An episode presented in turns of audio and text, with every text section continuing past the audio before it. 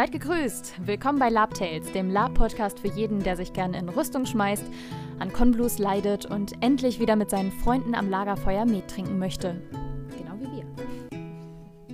Wenn ihr gerade erst mit dem Lab angefangen habt oder einfach einen neuen Charakter spielen möchtet, dann ist das heute die richtige Folge für euch. Im heutigen Part sprechen wir als erstes über Inspiration. Danach erläutern wir das Gesinnungsprinzip und als Drittpunkt schließen wir mit vier Grundfragen zum Charakter ab. Heute hört ihr den ersten Teil zum Thema, wie erstelle ich einen Charakter. Aber hier nochmal kurz eine Info, bevor wir anfangen. Und zwar haben wir uns vor allem für die Inspiration fünf Punkte überlegt, die man so für die Charaktererstellung benutzen kann. Allerdings ist das unsere Liste. Ähm, wir haben hier keinen Anspruch auf Vollständigkeit. Wenn euch was einfällt, was irgendwie noch dazukommen kann, nutzt das natürlich auch gerne. Wir dachten uns nur, dass das auf jeden Fall ein paar gute Punkte sind, die man berücksichtigen sollte. Ja, und ich würde sagen, lasst uns doch einfach mal starten mit den ersten Inspirationspunkten. Mögliche Inspirationen sind zum Beispiel die Geschichte. Und damit meinen wir nicht irgendwelche Geschichten aus Büchern, sondern unsere Geschichte als Menschheit. Hier ist die Auswahl riesig. Vom Römischen Reich bis zur Renaissance gibt es die Möglichkeit, sich inspirieren zu lassen. Nimmt man den Reenactment-Ansatz, dann versucht man so nah am historischen Vorbild zu bleiben wie möglich. Das ist im Lab aber nicht unbedingt nötig. Auch wenn deine Kleidung und dein Beruf oder die Hintergrundgeschichte nicht perfekt zusammenpassen, geschichtlich gesehen, oder deine Kleidung aus verschiedenen Epochen stammt, wirst du gut auf ein Lab passen. Vielleicht aber weniger auf ein Reenactment-Event. Vorteile bei dieser Inspirationsquelle. Seine wunderbare Inspiration für Gewandungen vor allem und Lebenskonzepte. Gewandung findet man super viel. Äh, Nachschlagewerke gibt es davon überall. Die Nachteile sind, wir bespielen eine Fantasy-Welt. Das heißt, Geschichtswissen hilft nicht immer sehr weit. Wenn deine Hintergrundgeschichte ist, dass du vom Hof der Tudors geflohen bist, um nicht die nächste tote Ehefrau des Königs zu werden, könnte es sein, dass andere Spieler in Time noch nie von England gehört haben. Oder in dieser Welt nicht mal Europa existiert. Doch man kann natürlich die Namen ein bisschen ändern und äh, ja, dann kann der Hintergrund auch locker in ein Fantasy-Setting eingepflegt werden. Ja, zum Thema Inspiration durch die Geschichte fällt mir natürlich ganz viel auf, dass es ganz viele Wikinger-Konzepte im Lab gibt und mir ist auch aufgefallen, beziehungsweise habe ich auch schon von einigen gehört, dass sie eben vor allem aus dem Reenactment ins Lab gekommen sind, weil sie im Lab einfach mehr Freiheiten haben, ja, diese dieses Volk noch anders ausleben zu können und eben nicht auf jede kleinste Kleinigkeit, die authentisch ist, achten zu müssen. Ähm, dadurch, ähm, ja, habe ich vor allem aber auch das Gefühl, dass äh, Wikinger oder auch Kelten und alles, was so in die Richtung geht, im Lab sehr, sehr häufig vorkommen. Und es gibt natürlich einmal die, die sich wirklich durch Fantasy-Wikinger, wie zum Beispiel durch Vikings haben, inspirieren lassen. Und dann gibt es halt auch wieder die andere Seite, die super, super, super authentisch sind. Mit Kleidung, die ähm, selbst geklöppelt ist. das böse A-Wort. Ja, ja, genau. A-Wort. Also ich liebe das. Ich finde ich find Nordleute in jeglicher Form irgendwie die Konzepte echt toll. Äh, ich bewundere vor allem die, die Schnittmuster, die dann von historischen Gewändern sozusagen abgenommen sind. Und ähm, ja, die Stoffe und die ganzen Konzepte. Ich glaube, viele Leute fühlen sich wohl damit, dass sie was äh, darstellen können, was eben geschichtlich gesehen repräsentiert ist, sozusagen auf dem Discovery Channel. naja, mhm. für manche Leute ist es natürlich auch so ein bisschen, hey, damals ähm, sozusagen nachleben, wie, wie Leute auch fast in unserem Kulturkreis sozusagen früher gelebt haben. Mhm, ja, also ich freue mich immer, wenn ich Leute sehe, die ein Nordmann-Konzept spielen. Besonders die, die mehr machen wollen als äh, Raiden und Bier trinken. Odin! Für Odin! Zweite Quelle der Inspiration. Verschiedene Kulturen. Das Thema kann natürlich kontrovers sein, doch auch ohne Cultural Appropriation zu begehen, kann man inspiriert sein von der eigenen oder fremden Kulturen. Ein paar unserer Meinung nach unbedenkliche Beispiele wären Wikinger, Nordleute oder Römer. Allerdings kann man sich Fantasy-Kulturen ausdenken. Dabei kann man natürlich verschiedene Aspekte fremder Kulturen als Inspiration nutzen, doch bitte umgeht dabei so rassistische Stereotype und wenn ihr euch Religionen ausdenkt, dann ändert bitte mehr als den Namen des Gottes oder der Götter. Genauso wie Symbole Eindeutige Symbole aus real existierenden Religionen sollten in jedem Fall vermieden werden. Ja, da habe ich zum Beispiel auch ein, ein, gutes Beispiel, was mir auf dem Conquest mal aufgefallen ist. Und zwar war ich ja gerade so auf dem Weg zu den Toiletten und wollte duschen gehen. Und dann lief mir halt ein Typ entgegen, der in der typischen christlichen Mönchsrobe rumlief, mit einem dicken, fetten Holzkreuz vor der Brust hängend. Und ich muss echt sagen, mich hat das ein bisschen irritiert, weil ich einfach nicht erwartet habe, so eine eindeutige Religion oder auf jeden Fall dieses Aussehen, ne, was äh, auf jeden Fall eindeutig auf diese Religion hinweist. Es hat mich irritiert und ähm, ich persönlich finde es ein bisschen strange, wenn man eine, eine Kultur oder eine bestimmte Religion, die ganz eindeutig ist, mit ins Lab nimmt. Ähm, aber Silvi, ich weiß, du hast da zum Beispiel eine andere Meinung, deswegen finde ich es super interessant. Vielleicht kannst du mal deine Sichtweise dazu erzählen. Ja, also so richtig perfekt ist das natürlich nicht. ähm, ich glaube, auf den ersten Blick hätte es mich noch nicht irritiert.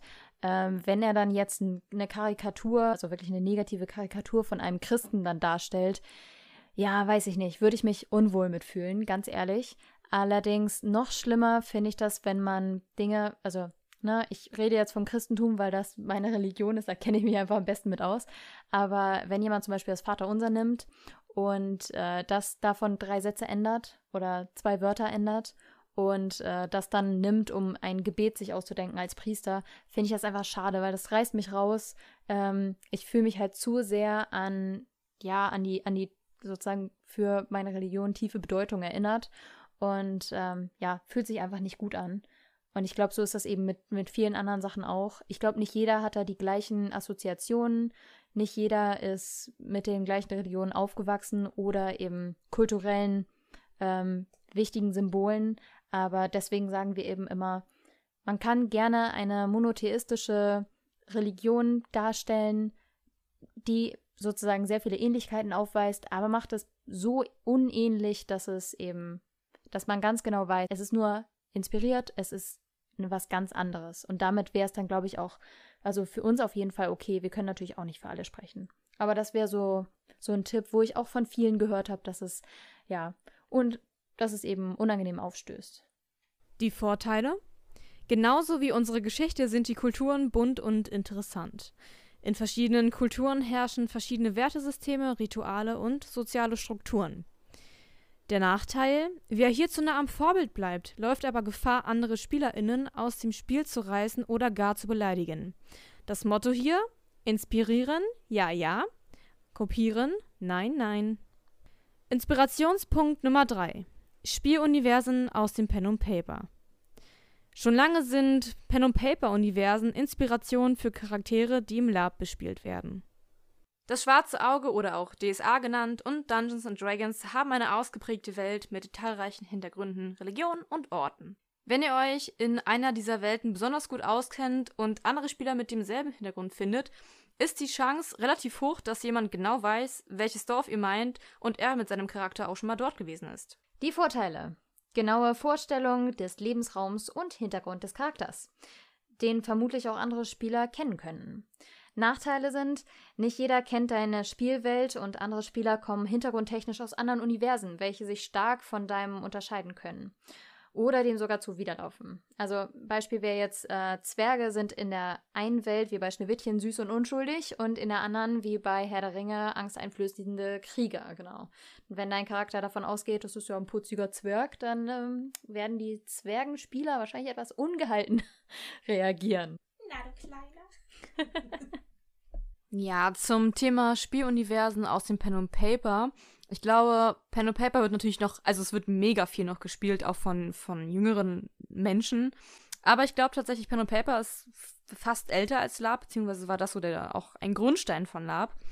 Und dadurch gibt es natürlich auch viele Systeme, die schon sehr, sehr lange existieren und wo dementsprechend auch viel Hintergrund zusammengekommen ist. Und ich habe zum Beispiel auch schon erlebt, egal ob es jetzt auf einem Lab war, ja, auch im Alltag, wenn man so über Pen und Paper spricht, dass es so viel gibt, was man nicht weiß. Und im Lab wird man damit natürlich auch manchmal konfrontiert, dass man mit Spielern spricht, die dann irgendein spezielles Wesen aus Dungeons and Dragons darstellen wollen und man selber nicht genau weiß, was man da oder wen man da jetzt vor sich hat. Oder ebenso von Orten spricht, die jeder kennt, der das System einmal gespielt hat und dann dieser erwartungsvolle Blick na, ich komme aus, na, also du weißt schon, so, ein bisschen nördlich davon. Und ich denke so, äh, okay, ähm, mein Charakter kommt von, ähm, nirgendwo. genau, dann machen wir mit Punkt 4 weiter. Spieluniversen aus Filmen. Herr der Ringe, Fluch der Karibik, Vikings, Der Witcher, Game of Thrones sind alles Film- und Serienformate, die die Labwelt stark bis etwas inspiriert haben. Diese Filme geben die Inspiration für Charakterkonzepte. Es gibt Lab-Veranstaltungen, die geschlossen in diesen Universen nur stattfinden. Doch auch auf offenen Cons muss man sich nicht zu schade sein, einen Charakter mit einer aus Film inspirierten Hintergrundgeschichte und Gewandung darzustellen. Ein Tipp von uns allerdings, haltet euch von bekannten Figuren fern. Ich erinnere mich an die Zeit, wo ich angefangen habe mit Lab, wo es hunderte von Jack Sparrows gab im blauen Lager. Genau. Das hat sich natürlich jetzt auch schon etwas gewandelt. Etwas ist allgemein. Es hat sich jetzt auch gewandelt. so. Wer sich, wer sich Gerald von Riva nennt und auch genauso aussieht wie die beliebte Hautfigur aus Spiel und Serie, der kommt mit seinem Konzept eher bei einem Cosplay-Event an, als bei einem Fantasy Lab. Das heißt nicht, dass du dich nicht von einer Filmrolle inspirieren lassen kannst. Doch lass deine Kreativität fließen und ändere die Figur so, dass sie nicht auf den ersten Blick zu erkennen ist. Genau, als ich angefangen habe mit Lab, äh, wann war das nochmal? ähm, damals. Damals, ja, so lange ist auch wieder nicht her. Da war ich dann das erste Mal auf dem Drachtenfest und das blaue Lager war da gerade am explodieren, so von einem Winzellager zum einem etwas größeren chaotischen Säuferhaufen. Ich liebe sie. Äh, genau. Und da waren sehr, sehr viele Jack Sparrows unterwegs. Also wirklich einige. Und äh, ja, es hat sich ja danach gegeben. Ich glaube, es war so dieses eine Jahr. Und danach war klar so, hm, okay, vielleicht spielen wir nicht alle den besoffenen möchte gern Kapitän. Seitdem ist natürlich irgendwie diese, ähm, diese Piraten- oder Seefahrer Darstellung ist fantastisch geworden. Also ich liebe die Vielfalt im Blauen. Kommt ins Blaue, wir haben rum. genau, und ich meine, es, es geht ja irgendwie auch weiter, ne? Also wir haben so viele Filme oder auch Spiele, die, ja, wodurch das Lab beeinflusst wurde. Ich meine, jetzt gerade ist zum Beispiel The Witcher, so was, was, wo es gerade so, so einen Trend gibt, wobei ich schon fast das Gefühl habe, dass der Trend so langsam abebbt. Also wir haben natürlich viele Spieler, auch viele fantastische Spieler mit geilen Gewandungen, die da ja einfach ihre, ihr Zuhause gefunden haben und diese Charaktere natürlich auch noch weiterspielen und das auch mega gut machen. Und ähm, ich glaube, gerade die Witcher-Spieler haben nochmal den Gewandungsstandard so richtig in die Höhe gepusht. Also seit es Witcher-Spieler gibt, geben sich die Leute mega viel Mühe, um kleine Details an ihren Gewandungen selber zu machen. Also so nochmal hier eine Stickerei, hier mal nochmal ein Kreuzstich und so. Das ist alles aufwendig, ist alles, dauert alles lange und der Effekt davon ist aber der Wahnsinn. Kommen wir zum letzten Inspirationspunkt und zwar Punkt Nummer 5, die Lab-Veranstaltungen. Natürlich kann man sich von seinen Mitspielern inspirieren lassen. Laper haben ihre eigenen Trends entwickelt und diesen kann man sich mit eigenen Ideen auf jeden Fall anschließen oder gar eigene entwickeln. Hierbei gilt wie immer kopieren, nein, nein, nein inspirieren, ja, ja, ja. Niemand mag es, wenn die eigene Idee und der kreative Aufwand eins zu eins kopiert werden und ein Zwilling von eigenem Charakterkonzept irgendwo herumläuft. Im schlimmsten Fall auf derselben Con. Doch wenn jemand einen ähnlichen Charakter mit genug eigenem Twist entwickelt, könnte man sich sogar geschmeichelt fühlen oder es kann zur Spieltiefe der Welt beitragen sich Inspiration auf Lab-Veranstaltungen zu holen. Ähm, da kann ich ein etwas anderes Beispiel erzählen. Und zwar habe ich mir damals, als ich meiner ersten Lab-Gruppe beigetreten bin, habe ich mir von denen super viel Inspiration geholt, weil ja, die Freunde dort in der Gruppe, die haben damals zum Beispiel viel Warhammer Pen und Paper gespielt und dementsprechend auch ihre Lab-Charaktere so designt. Und da habe ich mir super, super, super viel abgeguckt, weil ich diese Designs mega krass fand und ich habe diese Gewandungen so gefeiert, dass ich mir dort dann die Inspiration geholt habe. Zusammen Konzepte entwickeln macht ja auch Spaß. Also kreativ alleine bei sich äh, funktioniert für manche Leute richtig gut und für die anderen funktioniert es eben am besten, wenn man in einer Gruppe ist und die Ideen hin und her schmeißt und am Ende kommt was richtig Cooles dabei raus. So, dann widmen wir uns mal dem zweiten großen Teil unseres Podcasts heute, dem Gesinnungsprinzip. Die Gesinnung besteht hier aus zwei Teilen. Einmal rechtschaffend, neutral oder chaotisch mit dem Anhang gut, neutral oder böse. Und damit ihr das besser versteht, haben wir uns ein paar Beispiele passend zu den Gesinnungen rausgesucht. Wir geben hier aber keine Gewähr, dass das zu 100% richtig ist. Wir haben jetzt Charaktere aus Filmen und Spielen ausgewählt, die für uns ganz gut passend zu diesen Gesinnungen gepasst haben. Also wir finden die Beispiele gut. und dann fangen wir einfach schon mal mit dem ersten an, und zwar mit rechtschaffen gut. Das bedeutet, dass der Charakter Ehre und Mitgefühl miteinander vereint. Hierfür haben wir uns überlegt, dass Superman ganz gut passen würde. Ja, der ultimative Good Guy. genau. Als nächstes kommt neutral gut. Äh, das ist jemand, der gerne Gutes und Gerechtes tun möchte. Und ja, da haben wir uns dann jetzt mal für Gandalf entschieden. Der würde halt mit jedem zusammenarbeiten, um Gutes zu tun. Er kann sich dabei an Gesetze halten, muss es aber nicht. Als nächstes in der Reihenfolge kommt chaotisch gut. Das bedeutet, dass der Charakter ein gutes Herz und einen freien Geist hat. Hier dachten wir, dass Robin Hood ganz gut passen würde. Genau, danach kommt rechtschaffend neutral. Jemand, der verlässlich und ehrenhaft ist. Da haben wir jetzt an den äh, Mandalorian gedacht, äh, aus der Super Serie, ich liebe sie, Mandalorian. Ähm, genau, nämlich jemand, der sich an einen Kodex hält und ähm, ja, sich eben daran ehrenhaft orientiert und danach handelt. Er ist dadurch sehr berechenbar und es ist, glaube ich, als Charakter auch schön zu wissen, dass man sich an einen Kodex hält und wo auch natürlich die Grenzen dieses Kodex sind und wann der Punkt kommt, wann der eigene Charakter diesen halt verlassen würde. Anschließend folgt neutral neutral. Das bedeutet, dass der Charakter natürlich und ohne Vorurteile und Zwang handelt. Da haben wir uns überlegt, dass Snape aus Harry Potter ganz gut passen würde. Genau, der arme Kerl macht immer genau das, was gerade für ihn das Richtige zu sein scheint. Danach kommt chaotisch neutral. Chaotisch neutral ist die wahre Freiheit. da dachten wir natürlich an Captain Jack Sparrow. Die nächste Gesinnung in der Reihenfolge wäre rechtschaffend böse, also ein Charakter mit Methode, Plänen und Zielen. Hier ist ganz klar Dolores Umbridge. Neutral böse wäre das reine Böse ohne Ehre. Da haben wir Cruella de Vil uns ausgesucht. Jemand, der keinem Kodex folgt, keinem großartigen Plan verfolgt. Sie ist einfach böse, weil sie es kann und sie möchte die Sie möchte Fell tragen, also schlachtet sie eben die Hunde. die arme Dalmatiner. Oh, oh Mann. Sie konnten ja abhauen. Ja. Und zum Glück sind wir hier auch schon fast am Ende, was wird, wird immer böser. Und zwar das absolut Böse ist das chaotisch Böse. Also das, was aus Spaß an der Zerstörung chaotisch böse ist. Und ja, einfach überhaupt nicht berechenbar. Hier der Joker ein ganz, ganz klares Beispiel. Der hat einfach nur Bock, allen Leuten eins auf den Mund zu geben und hat dabei auch noch Spaß dran. Ja, also wir haben uns das so gedacht, gute Charaktere würden das Wohl anderer an erste Stelle stellen, neutrale Charaktere das eigene über das aller anderen und böse Charaktere haben als oberstes Ziel, anderen zu schaden. Im Gegensatz zu neutralen Charakteren, die im Kauf nehmen würden, dass jemand zu Schaden kommt, ist es allerdings nicht ihr alleiniges Ziel. Traditionell sind die Gesinnungen von gut bis neutral für Spielerkonzepte und die bösen Gesinnungen für NSC-Konzepte. Der Bösewicht, der böse ist, nur um böse zu sein, wäre chaotisch böse. Ich habe so oft böse gesagt jetzt. Wie böse! und der prinzipientreue Vampir wäre rechtschaffend böse. Natürlich gibt es Ausnahmen und auch böse Konzepte können von Spielern gespielt werden, doch die Umsetzung von bösen Charakteren kann in der Zusammenarbeit mit anderen schwierig sein und auf Abenteuercons, wo ein Bösewicht zur Strecke gebracht werden muss, vom Plot ablenken. Diese Einteilung kann jedoch nur zur Orientierung dienen und macht noch keinen ganzen Charakter aus. Gesinnungen sind auch nicht in Stein gemeißelt, sondern geben die generelle Handlungsrichtung und Einstellung des Charakters vor.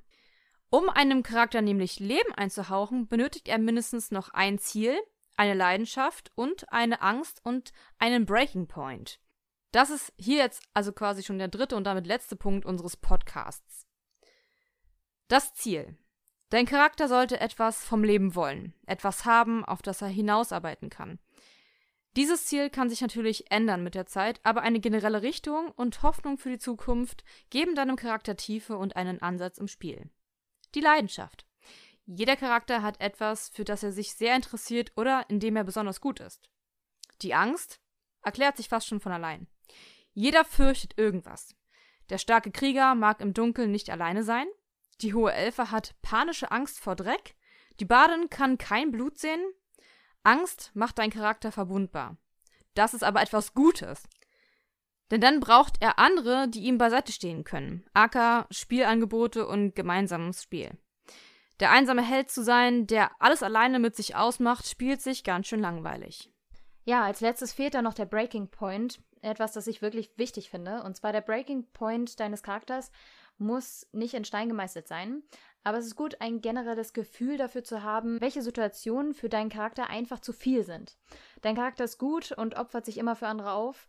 Dann würde er wahrscheinlich zusammenbrechen und dem Bösen alles erzählen, wenn seine Freunde vor seinen Augen gefoltert werden. Dein neutraler Charakter hat immer für seinen guten Ruf gearbeitet und er droht alles zu verlieren. Ja, da wird er sich wahrscheinlich sogar seinem Feind vor Füßen werfen, als dass das passiert. Dein böser Charakter hat gedacht, seine Überlegenheit wäre allumfassend und ihm wird eine Schwäche aufgezeigt, dann würde er seine ganze Existenz in Frage stellen. Solche Sachen sind besonders wichtig, wenn ihr in, ähm, ja, in sehr unangenehme Situationen geschmissen werdet, zum Beispiel in einem schrecklichen Dungeon gefoltert werdet. Man kann natürlich sagen, hey, mein Charakter ist mutig, also spiele ich ihn mutig.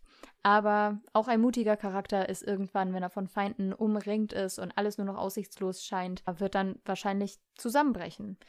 Und das Ding ist, wenn ihr jetzt nicht auf einer Con seid, wo man weiß, dass andauernd Charaktere dahin gemetzelt werden, dann ähm, ja, kann man solche Situationen auch gerne mal ausspielen und sozusagen auch die Schwächen des Charakters mit ausspielen, weil man meistens von den NSCs ja irgendwie noch gerettet wird. Zusammenfassend geben euch diese Punkte ein tieferes Gefühl für euren Charakter. Besonders in unerwarteten Situationen könnt ihr euch dann besser orientieren und besser reagieren und einen authentischen Charakter darstellen. Jemand, der sich echt anfühlt und nicht wie eine Karikatur. Und auch wenn du ein mutiges Bauernmädchen spielst, ist es gut, sich zu überlegen, wann sie vielleicht gar nicht mehr so mutig ist.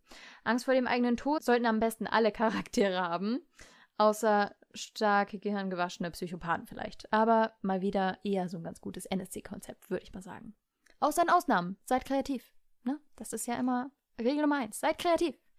Ja, genau. Und damit haben wir sozusagen den Abschluss. Und zwar einmal drei Ansätze, wie man sich von einem zu einem Charakter inspirieren lassen kann und wie man ihn schon mal so ein bisschen ausentwickelt.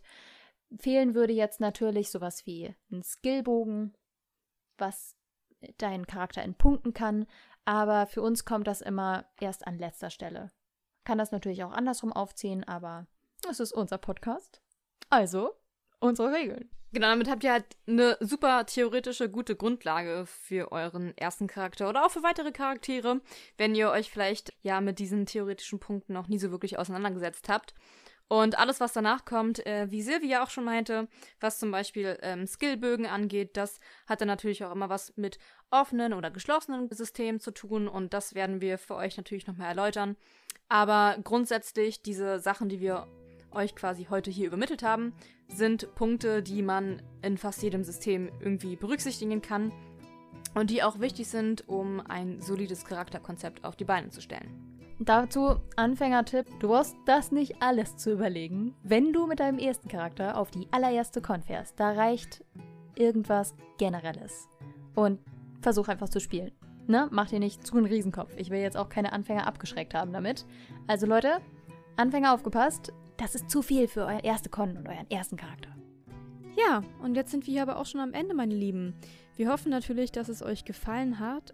Und ähm, ich würde sagen, schreibt uns gerne auf allen Social Media Plattformen, wo ihr uns finden könnt, äh, ob euch das weiterhelfen konnte, ob ihr noch weitere Punkte habt, die ihr benutzt, um euch für euren Charakter inspirieren zu lassen und was ihr benötigt, um den Charakter aufzubauen. Wir bedanken uns auf jeden Fall, dass ihr mit dabei wart. Wir freuen uns über jeglichen Support und ich würde sagen, macht's gut, ihr Lieben. Wir hören uns in der dritten Folge.